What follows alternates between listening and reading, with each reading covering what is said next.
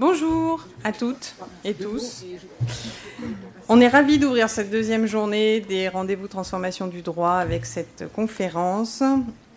Euh, donc les rendez-vous transformation du droit organisés par Open Law et le Village de la Justice. Euh, autour donc de cette conférence qu'on initie pour la deuxième fois du côté du village de la justice euh, sur ce beau sujet des femmes et de l'innovation et du droit. Un sujet qui nous est cher, sur lequel on, un, de nos sujets phares, sur lequel on revient régulièrement. Alors merci à toutes pour votre présence. Et donc, il les doutes, place à l'action. Je laisse la parole à Justine Je commence à 30 secondes hein, avant de passer la parole à Justine. Bah, écoutez, on est absolument ravis que vous soyez là. Alors je cherche euh, où sont les mecs dans la salle. on en a un formidable et on en a deux. Donc quand même, donc c'est déjà très très très bien. Euh, on voit déjà la différence entre les hommes et les femmes. Nous sommes dans l'inclusion, c'est pour ça que nous attendions avec impatience beaucoup d'hommes, mais ils ont, ils ont probablement d'autres activités. Mais nous avons des deux représentants euh, tout à fait importants et majeurs, notamment de Prédictis qui va nous expliquer à quel point il a mis euh, en avant les femmes dans cette société. Et donc vous êtes nombreuses car il y a de nombreuses questions et nous sommes là, bien évidemment, pour euh, nous entraider. Allez, on va pas dire prendre le pouvoir, mais oui. Mais oui, mais oui, il faut le dire quand même, on va parler franco. Hein. Et euh, je vais donc passer tout de suite la parole à Justine. bonjour à, tous, et à, toutes et à tous, même si effectivement, force est de constater que ça n'intéresse pas les, hommes, ce sujet, c'est bien dommage. Euh, je vais commencer par présenter Maître Athias. Euh, avec qui le, le plaisir de, co-animer euh, cet échange. Alors, quand on est une femme et que l'on s'identifie aux autres femmes, on trouve toujours des modèles. Des modèles qui portent un engagement, une parole, qui portent des causes et qui rassemblent. Je vous présente Maître Dominique Athias, avec qui j'ai l'honneur d'intervenir, présidente de la Fédération des barreaux d'Europe, première femme devenue vice-bâtonnière du barreau de Paris, avocate emblématique pour son engagement, notamment en matière de droits des mineurs. Elle est aussi militante des droits des femmes. Ses convictions, je vous invite à les découvrir dans les portraits et interviews qui ont été réalisés sur elle. C'est sans détour aucun qu'elle prend la parole pour donner une part de voix à celles et ceux que l'on rend moins légitimes que d'autres ou à qui on accorde le moins de crédit. Et il en faut du courage pour mener des combats en faveur des plus vulnérables. Et justement, si j'interviens aujourd'hui, c'est parce que je porte des conviction commune avec Maître Athias. Pour moi, s'il est un univers où on peut tout à fait éviter l'exclusion de qui que ce soit, c'est bien celui du monde du droit et de l'innovation. Et on doit compter sur tous les acteurs pour cela. Et d'ailleurs, euh, certains sont présents aujourd'hui avec nous. On va les interroger. On va commencer par Eleissa. Je te présente, Oui, pardon. Voilà, voilà les femmes. Voilà les femmes. Un exemple, mais absolument typique et précis. Pas, pardon, mais voir un homme s'oublier, j'ai jamais vu. Hein. Ou alors ceux-là, ils sont rares et ils vont tout de suite chez un psy. Ok? Donc Justine avait tout simplement oublié que quelque part, il fallait quand même qu'elle se mette en valeur et que je la mette en valeur. Donc, bah, d'abord, je suis hyper ravie euh, d'être parmi vous. D'abord parce que j'y connais pas grand-chose au Legal Tech, mais j'allais dire, on apprend à tout âge. Et c'est un domaine que vous devez investir à mort, ok? Euh, et, à tous les niveaux, y compris pas seulement dans le legal tech, mais aussi au niveau des euh, codages des, des, programmes et autres, parce que ce sont les mecs qui le font pour le moment, donc c'est très compliqué cette histoire. Mais ça, je pense que Predictis va aussi nous expliquer tout ce que font les femmes dans sa société. Donc euh, Justine, euh, qui est donc parmi vous, euh, bah, c'est une des femmes d'avenir, comme vous toutes dans cette salle. Hein. donc elle est directrice marketing associée d'Entre Confrères, qui est un cabinet de conseil pour les avocats en business, affaires, non, ce que je veux dire par là, n'hésitons pas aussi à parler français. C'est bien de parler à mm. Merloc, mais euh, j'allais dire, soyons fiers de la francophonie et des valeurs que porte la francophonie, qui sont l'inclusion, le pouvoir des femmes et la mise en avant de la jeunesse. Donc, innovation, marketing, relations clients fondées par Marie euh, Duo, avocate. Vous voyez qu'elle met en avant, parce que c'est elle qui m'a préparé ça. Donc, elle met en avant les autres. C'est ça les femmes. Et donc, elle crée et développe un outil de gestion des relations client-avocat. C'est, dit-elle, la mission Mais oui, les femmes ont des missions qui me tient à cœur, dit-elle. Je suis cliente moi-même d'un avocat pénaliste et je veux à tout prix aider les avocats. Mission, aider, inclusion, ça ce sont les femmes. Hein. Euh, et je veux à tout prix aider les avocats et avocates et justiciables. Voilà. Euh, elle a co-créé avec Eliseia, euh, car Elis, et Lessa. Et, Elisa. Et Lessa. Elessa, Elessa, Elessa Carrage, responsable donc de, qui va s'exprimer hein, tout à l'heure, qui m'a aussi beaucoup impressionné par son parcours, hein, responsable de la transformation digitale dans le célèbre cabinet Auguste et Debouzy, dans lequel travaille mon neveu d'ailleurs, euh, qui s'appelle Will for Women Initiative in Legal World. Yes. Euh, euh, alors, vous partagez des portraits de femmes dans le monde du droit pour les mettre en lumière. Bravo, bravo et bravo.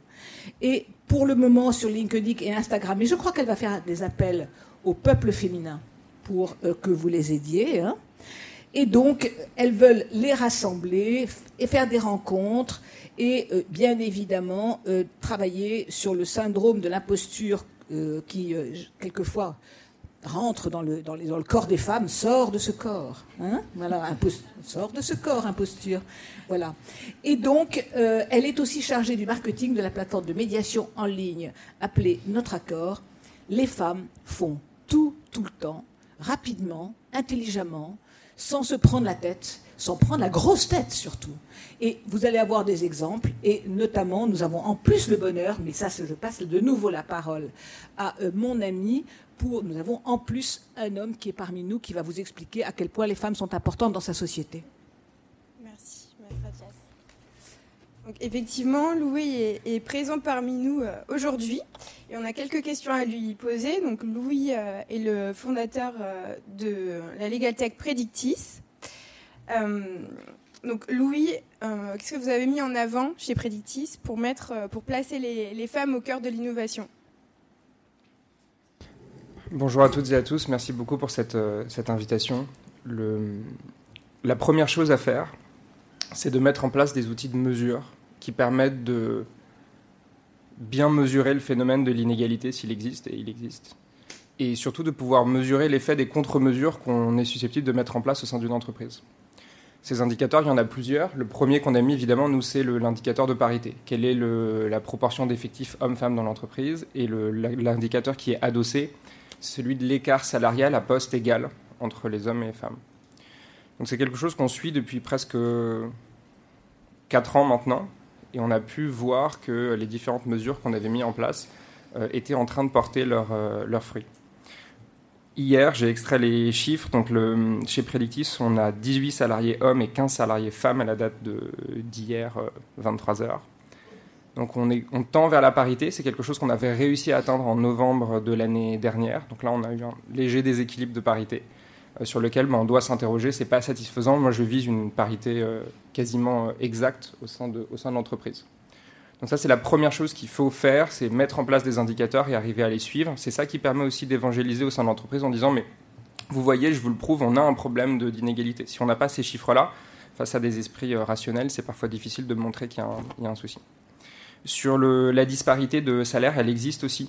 Euh, c'est très compliqué de lutter contre à titre personnel. On a eu beaucoup de, beaucoup de mal, notamment parce que bah, les, caractères qui demandent régulièrement des augmentations de salaire sont très généralement des caractères qui ont des traits masculins ou qui sont des hommes. Et ça, ça crée sur le long terme des inégalités qui sont, qui sont fortes. Euh, d'autant plus que bah, c'est souvent les mêmes qui demandent des changements de poste ou des fonctions managériales auxquelles sont souvent adossées des hausses de salaire. Euh, donc ça, bah, la façon dont on lutte contre ça, c'est très simple, c'est avec une grille qui est en grande partie euh, publique, enfin qui est connue de tous les managers chez nous, où concrètement, en fonction de l'ancienneté et du grade, il y a un montant, et ce montant, il n'est pas négociable. Donc quand quelqu'un change de catégorie, il change de salaire, même s'il ne le demande pas. Inversement, s'il demande une augmentation qui n'est pas dans la grille, on lui monte la grille, on lui dit, bah voilà, je suis un peu gêné parce qu'on créerait ici une situation inégalitaire seulement parce que tu le demandes et parce que tu estimes que toi, tu es meilleur que les autres à ce stade-là. Donc ça, c'est pas possible, c'est quelque chose qu'on ne peut pas faire au risque d'avoir une trop grande disparité. La deuxième étape, c'est un changement de culture. Euh, il y a plein de petites choses dans la culture d'une entreprise qui font qu'on crée des situations d'inégalité. J'en ai plein en tête, mais il y a des exemples qui peuvent être cocasses, notamment les team building. Par exemple, certains veulent faire un, comment s'appelle, un paintball. Bah, le paintball, ça risque de pas amuser beaucoup de gens dans l'entreprise qui n'aiment pas tirer ou qui n'aiment pas faire des choses dangereuses. Donc il y a plein de petits éléments comme ça où il faut arriver à faire des événements qui sont, je pense, inclusifs et dans lesquels tout le monde peut s'épanouir. Et euh, troisième chose, bah, c'est les engagements. Nous, on en a fait plusieurs. On a notamment signé le Parental Act, qui fait que euh, chaque deuxième parent, quel que soit son sexe, a un mois de vacances dans l'entreprise.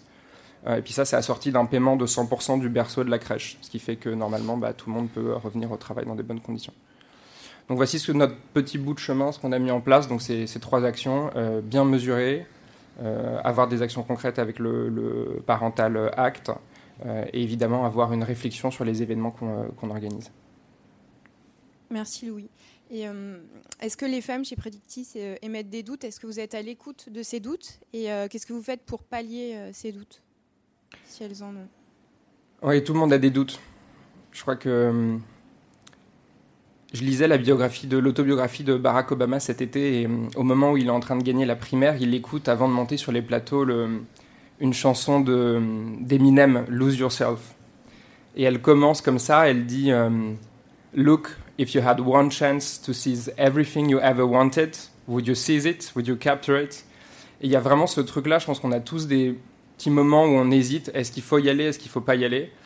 Bah, La réponse c'est toujours oui, quoi. Faut... Moi je préfère avoir des regrets que des remords. Je préfère avoir des regrets d'avoir essayé quelque chose et d'avoir raté, que le remords de ne pas l'avoir fait, de ne pas l'avoir euh, tenté.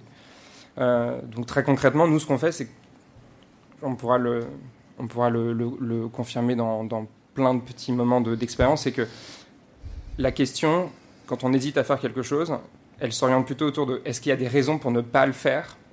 Et est-ce que ces raisons sont suffisamment bonnes? Et si on ne les trouve pas, bah on le fait, on n'attend pas, on, se lance. quoi. Ça, je pense que c'est quelque chose qu'il faut, qu'il faut garder, c'est normal d'avoir des, des doutes. Pour lutter contre ça, on a également mis en place des formats de réunions qui sont assez spécifiques. Les réunions commencent souvent à des heures SNCF, donc c'est 9h02, 14h13. donc ça, ça, je vois Héloïse qui se marre parce qu'elle vit ça avec moi depuis, depuis un moment maintenant. Et euh, bah, ça marche bien parce qu'on commence vraiment à l'heure. Donc ça, c'est un, un, premier truc qui me fait, qui me fait plaisir. Au quotidien, on perd pas de temps, c'est assez efficace. Donc ça fait des réunions qui sont extrêmement condensées. Et c'est des formats de réunion, il y en a d'autres, le Prédito aussi qui permet d'échanger sur l'organisation de l'entreprise, où tout le monde est forcé de s'exprimer. Donc la parole, elle tourne de toute façon, et tout le monde doit s'exprimer.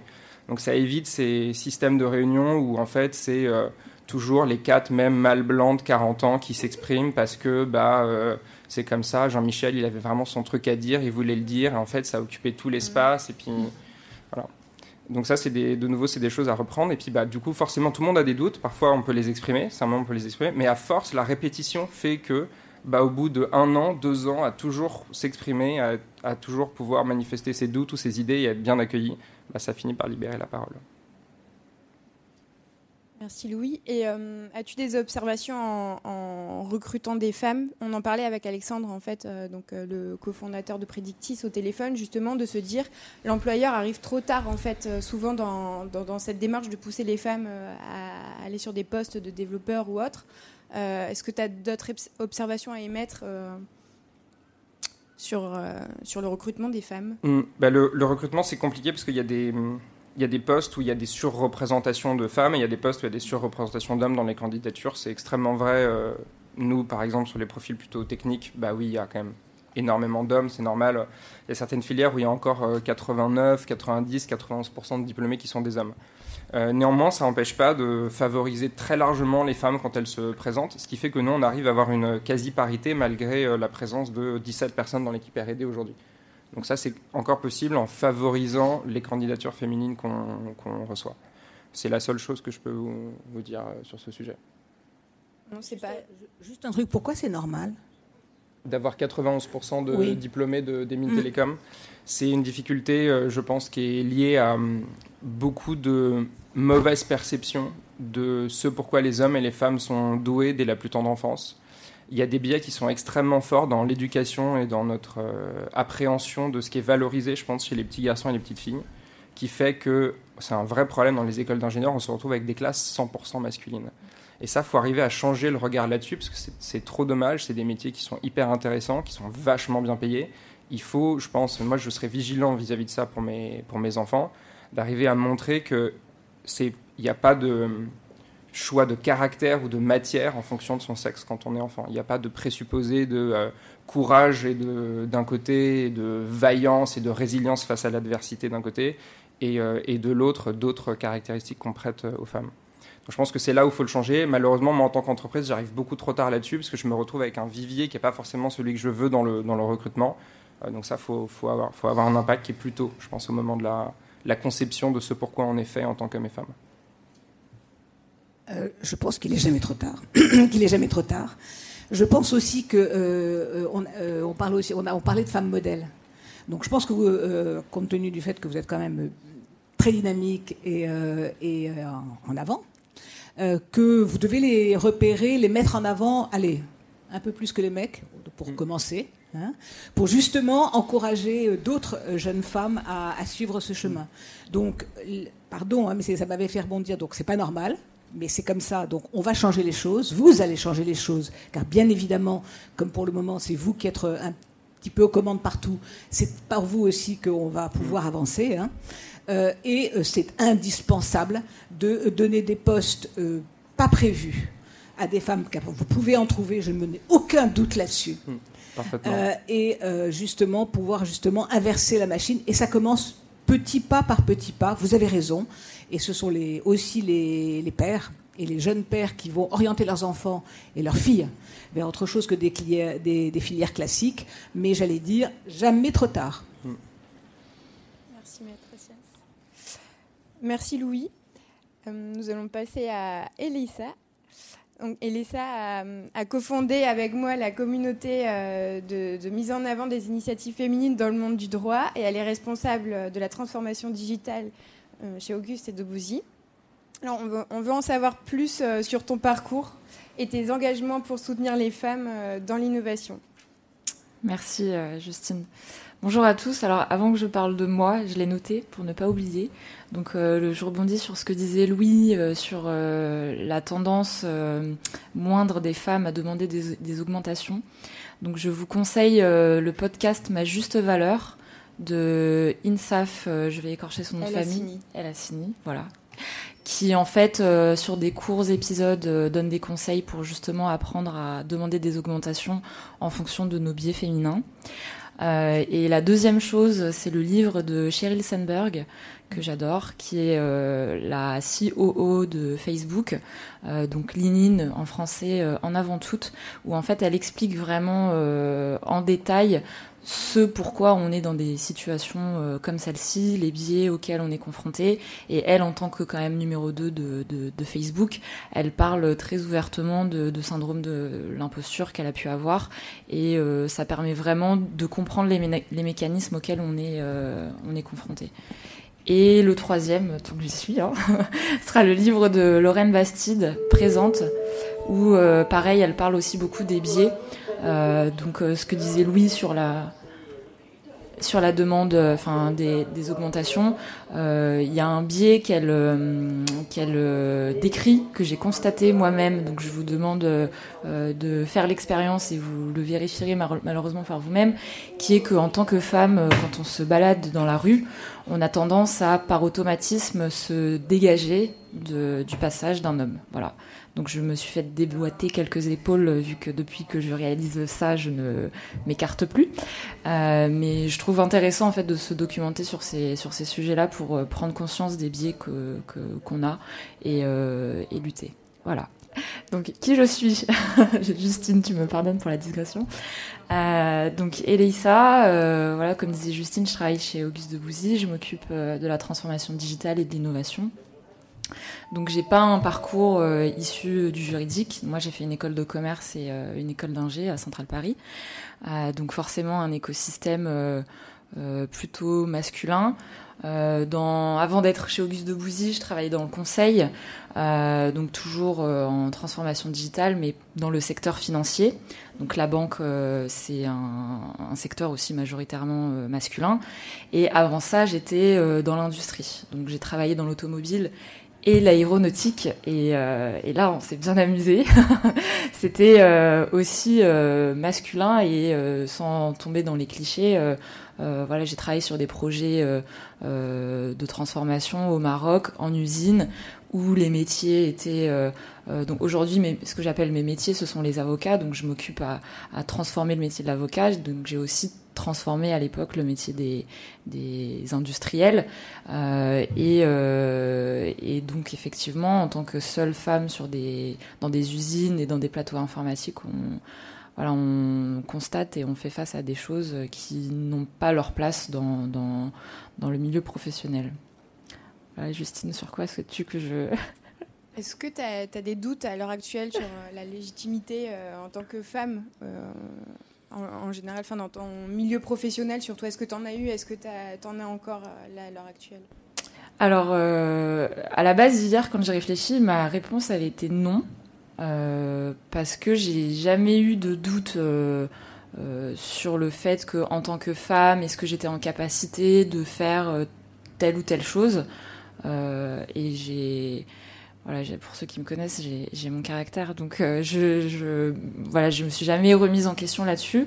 Mais en fait, là, au fil des discussions, je pense que je mesurais un peu mon propos parce que euh, oui, j'ai eu des doutes, mais j'ai plus eu des doutes dans l'exercice de mon métier actuel, euh, lié au fait que je suis justement pas avocate et euh, parfois, je suis lucide sur le fait que, heureusement, dans le sens où euh, euh, ça me permet d'avoir de la hauteur et d'avoir un regard neuf et de transformer le métier.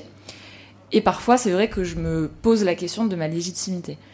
Et donc, du coup, là, comme je me pose la question de ma légitimité, je me dis, est-ce que je me la pose pour de vraies raisons ou est-ce que je me la pose parce que je suis une femme et que, et que peut-être qu'un homme se dirait resterait tout le temps en fait dans cette lucidité de bah, j'ai fait une grande école d'ingé et, et pour innover il faut plutôt au moins avoir être teinté de, de, de l'écosystème tech et c'est comme ça et j'ai pas à me remettre en question. Donc euh, donc voilà entre hier et aujourd'hui ma réponse a très humblement changé. Donc euh, je dirais oui et est-ce que c'est un biais de ma part ou pas ça je, je, je saurais pas te dire et, ton environnement, à, l'heure actuelle, tu es entouré par euh, quel profil euh, Justement, tu es, plus avec des femmes ou des hommes? On sait que tu travailles dans un cabinet d'avocats, mais voilà, quels sont les profils qui t'entourent et euh, est-ce que ce sont voilà, hommes ou femmes Alors, donc sur tous les sujets d'innovation et de transformation du métier de l'avocat, je suis très connectée à l'écosystème des Legal Tech et de la French Tech. C'est quand même en termes de parité, enfin en perception, mais après c'est parce que moi je vais beaucoup chercher et je suis beaucoup dans l'écosystème de, de féminin, donc je, je, trouve que ça va en termes de en termes de parité. En revanche, donc moi je suis en binôme avec un, CTO, donc c'est la personne qui s'occupe de nos sujets euh, hard, hard IT, donc système d'information, d'infrastructure, de, réseau. Euh, et donc je travaille aussi sur ces sujets-là chez Auguste de Bouzy. Et là, j'évolue dans un écosystème plutôt euh, euh, système d'information informatique classique, donc tout ce qui touche euh, à euh, le, le, RP, le CRM, le réseau. Et là, c'est oui 100% masculin. Et les seules femmes que l'on va croiser, ouais, c'est rare et ça sera sur des métiers qui ne sont pas techniques. et d'ailleurs, je fais partie aussi de l'association du cercle informatique juridique donc je suis au bord de, cette association qui réunit euh, les dirigeants informatiques des cabinets d'avocats.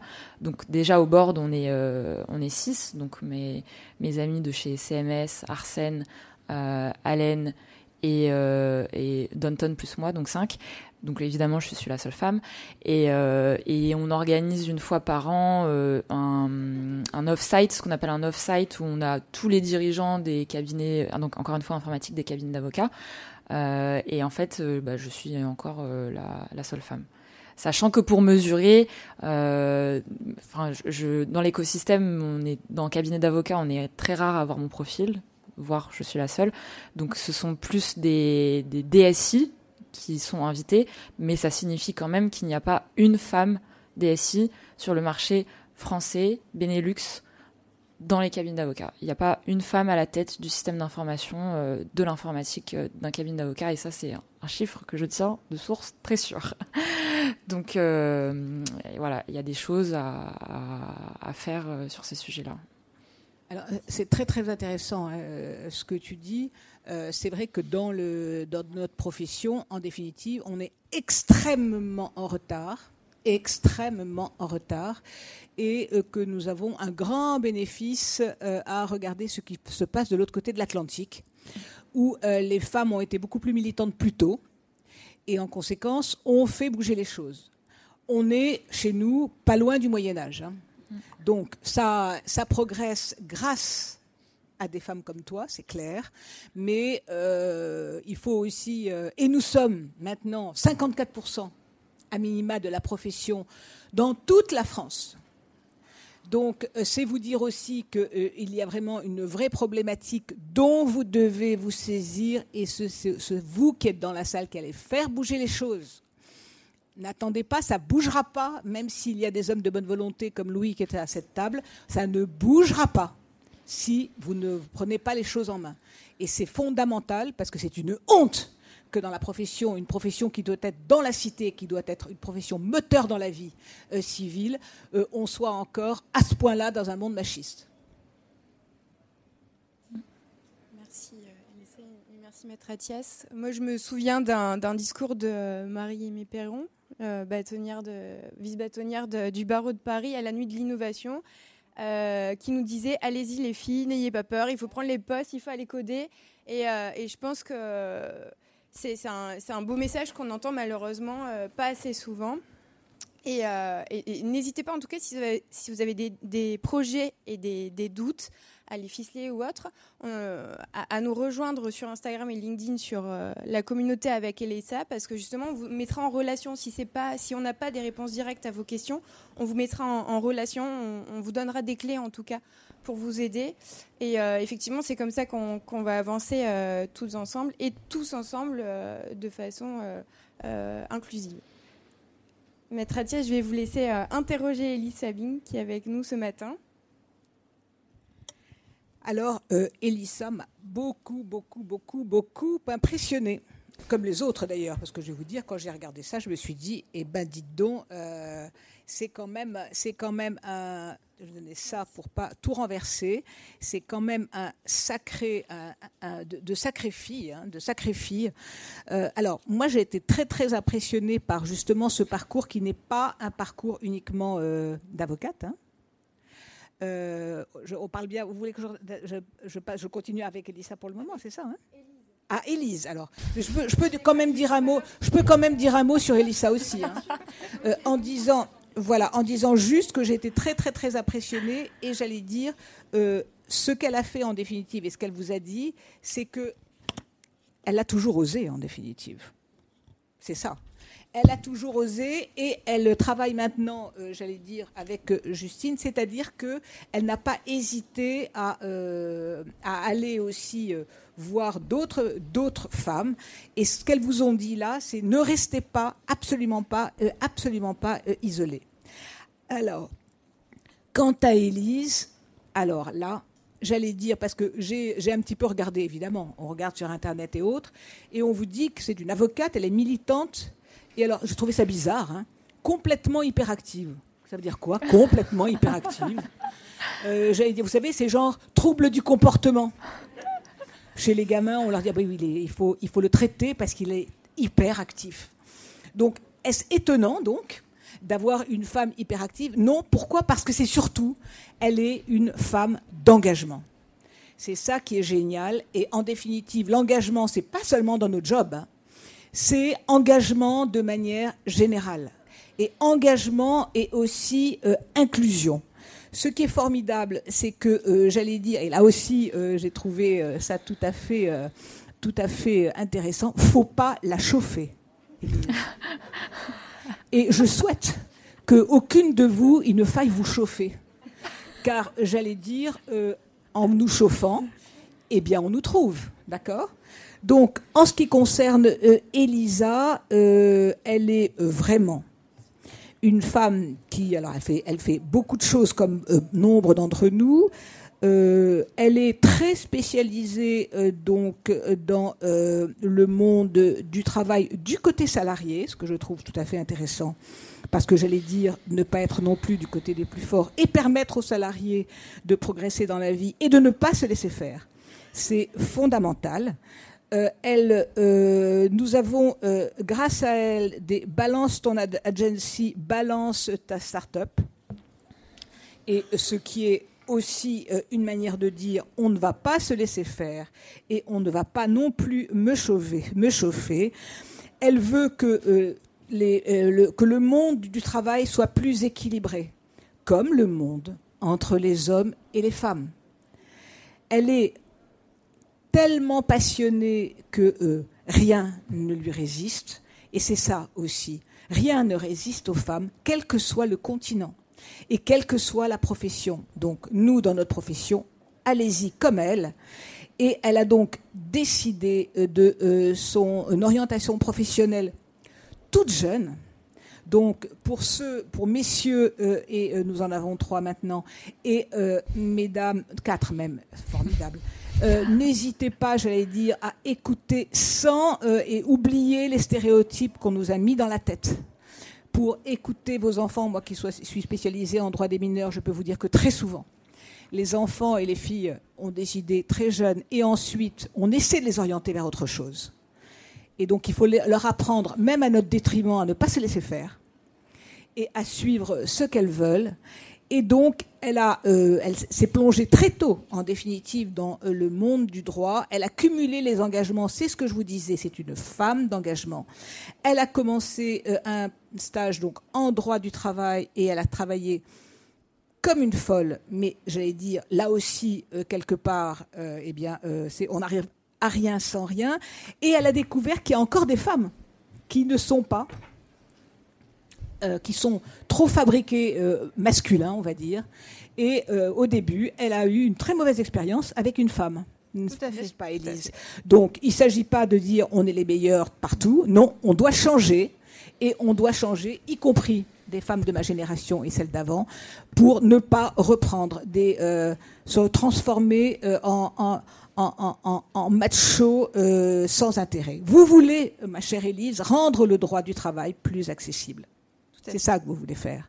Et plus accessible, c'est justement cette histoire d'inclusion. C'est justement de ne pas être dans le pouvoir, mais dans une manière de partager autrement les choses.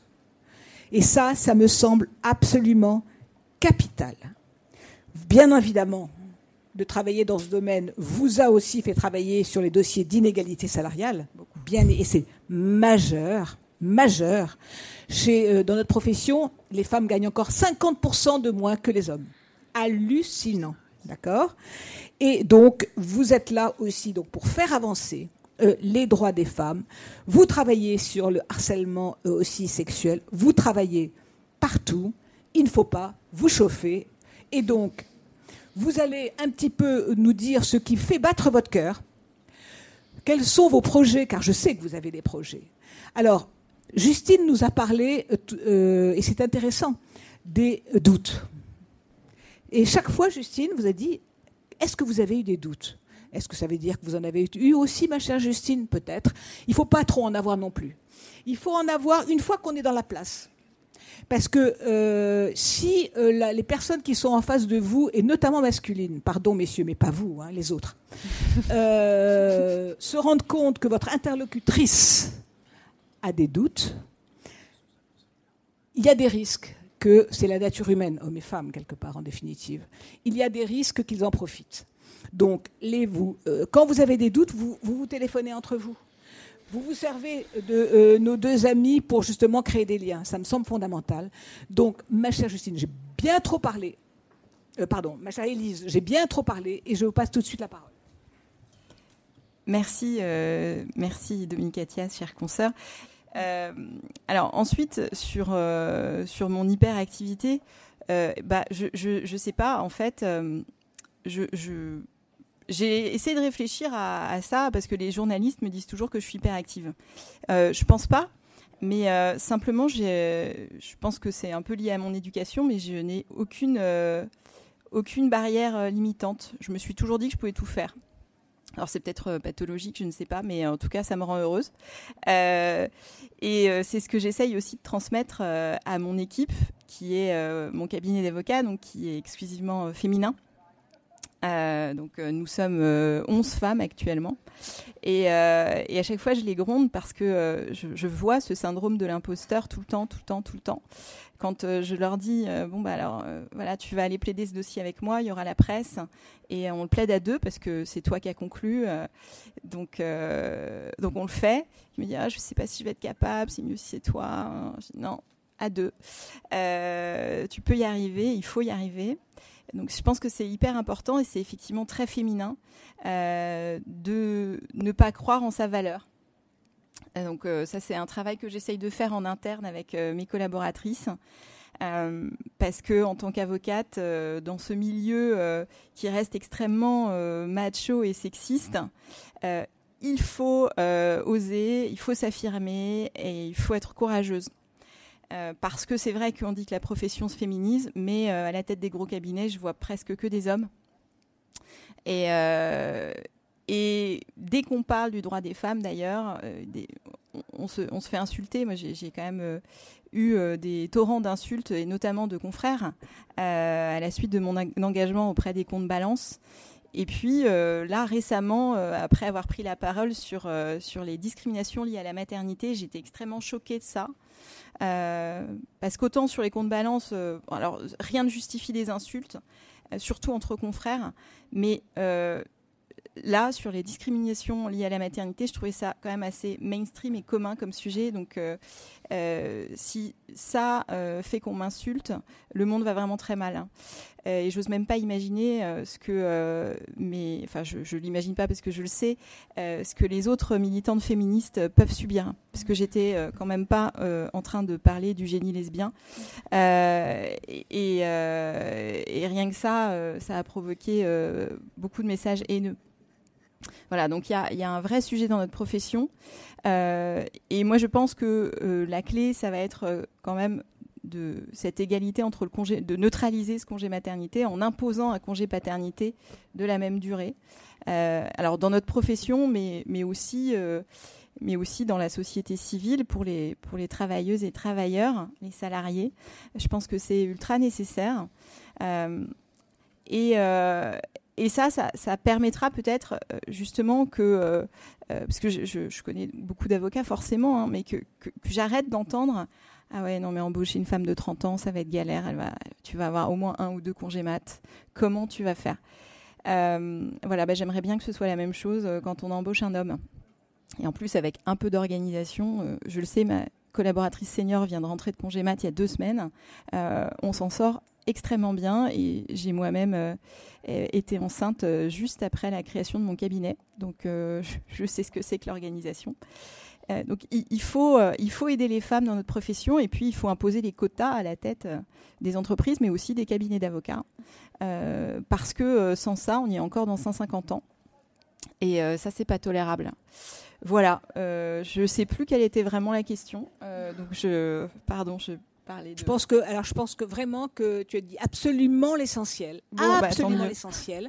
Euh, les hommes, même congé que les femmes paternité, bah, et, et c'est pas négociable. Mm quota absolument, c'est terminé les histoires où on dit ah mais peut-être que non, mais ça dévalorise les mm. femmes. Non, on n'avancera pas autrement. On verra ensuite, mais pour le moment, il faut commencer comme ça. On a bien vu les quotas dans les dans les conseils d'administration et autres ce que ça a donné. Donc mm. même pas un sujet pour moi négociable non plus.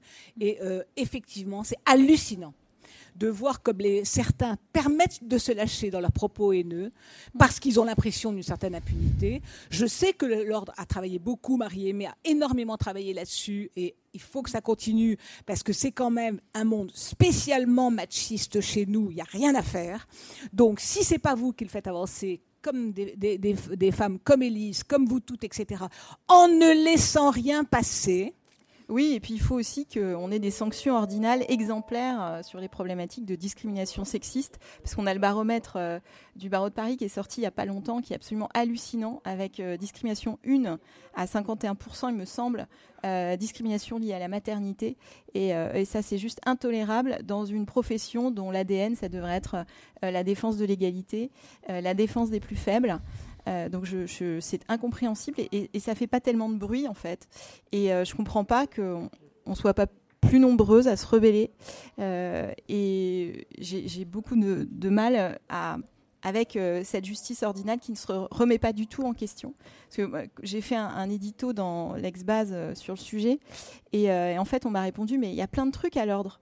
Mais oui, mais c'est que vos trucs marchent pas en fait si, on arrive à ce qu'il faut savoir aussi, euh, ce qu'il faut savoir aussi, c'est que la, pression est tellement forte sur les femmes et notamment les collaboratrices que euh, même des collaboratrices qui quelquefois euh, subissent des agressions invraisemblables en parlent à une ou deux mmh. personnes, ce qui est une manière d'appeler, de, demander de l'aide. Mais lorsqu'on veut, lorsque les, commissions veulent se saisir du dossier, ne veulent pas. Ah non, mais ça je le sais, mais j'ai beaucoup, d'appels de consoeurs qui, me, qui me sollicitent. Euh, et euh, en fait, la menace, mais moi je l'ai connue aussi cette menace, c'est on va ruiner ta carrière. Euh, tu pourras plus jamais travailler euh, nulle part. Et en fait, euh, ces jeunes femmes, elles, pensent que si, si elles sont en conflit ouvert avec un gros cabinet, leur seule solution, ça sera de s'installer à leur compte. Et elles n'ont pas complètement tort. Et, et c'est contre ça qu'il faut lutter. Il faut aussi libérer la parole et et, sensibiliser euh, tous les avocats sur, euh, sur ce sujet euh, pour qu'on stigmatise pas les, victimes dans leur, pour leurs futures embauches, que, que ça ne leur porte pas préjudice. Et, ça, je pense que c'est très important. voilà, Donc il faut, j'allais dire, quand vous voyez ça, réseau d'entraide, réseau d'entraide en dehors même de l'ordre, pour donner de la force aux femmes. Bien sûr pour leur permettre justement d'avoir des consoeurs qui sont en des positions plus faciles pour les aider, pour les convaincre, pour se battre, pour être, pour s'unir. Réseau d'entraide et ne restez pas seuls et isolés. Vous trouverez de l'aide et vous, et, vous gagnerez. Merci Maître Athias, merci Élise. Et euh, Élise, tu as oublié de dire, enfin, on a oublié de, dire que tu euh, viens de sortir un livre, oui, euh, manuel contre le harcèlement. Oui. Et euh, je pense que, que je vais le lire, euh, parce qu'on est parfois euh, bah, désarmé. C'est chez Hachette.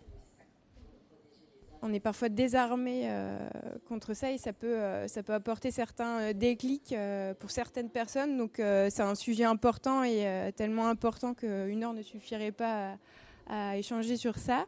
Là, on va devoir libérer la, la scène. je vous remercie encore tous les trois et Maître Athias pour ces échanges euh, intéressants.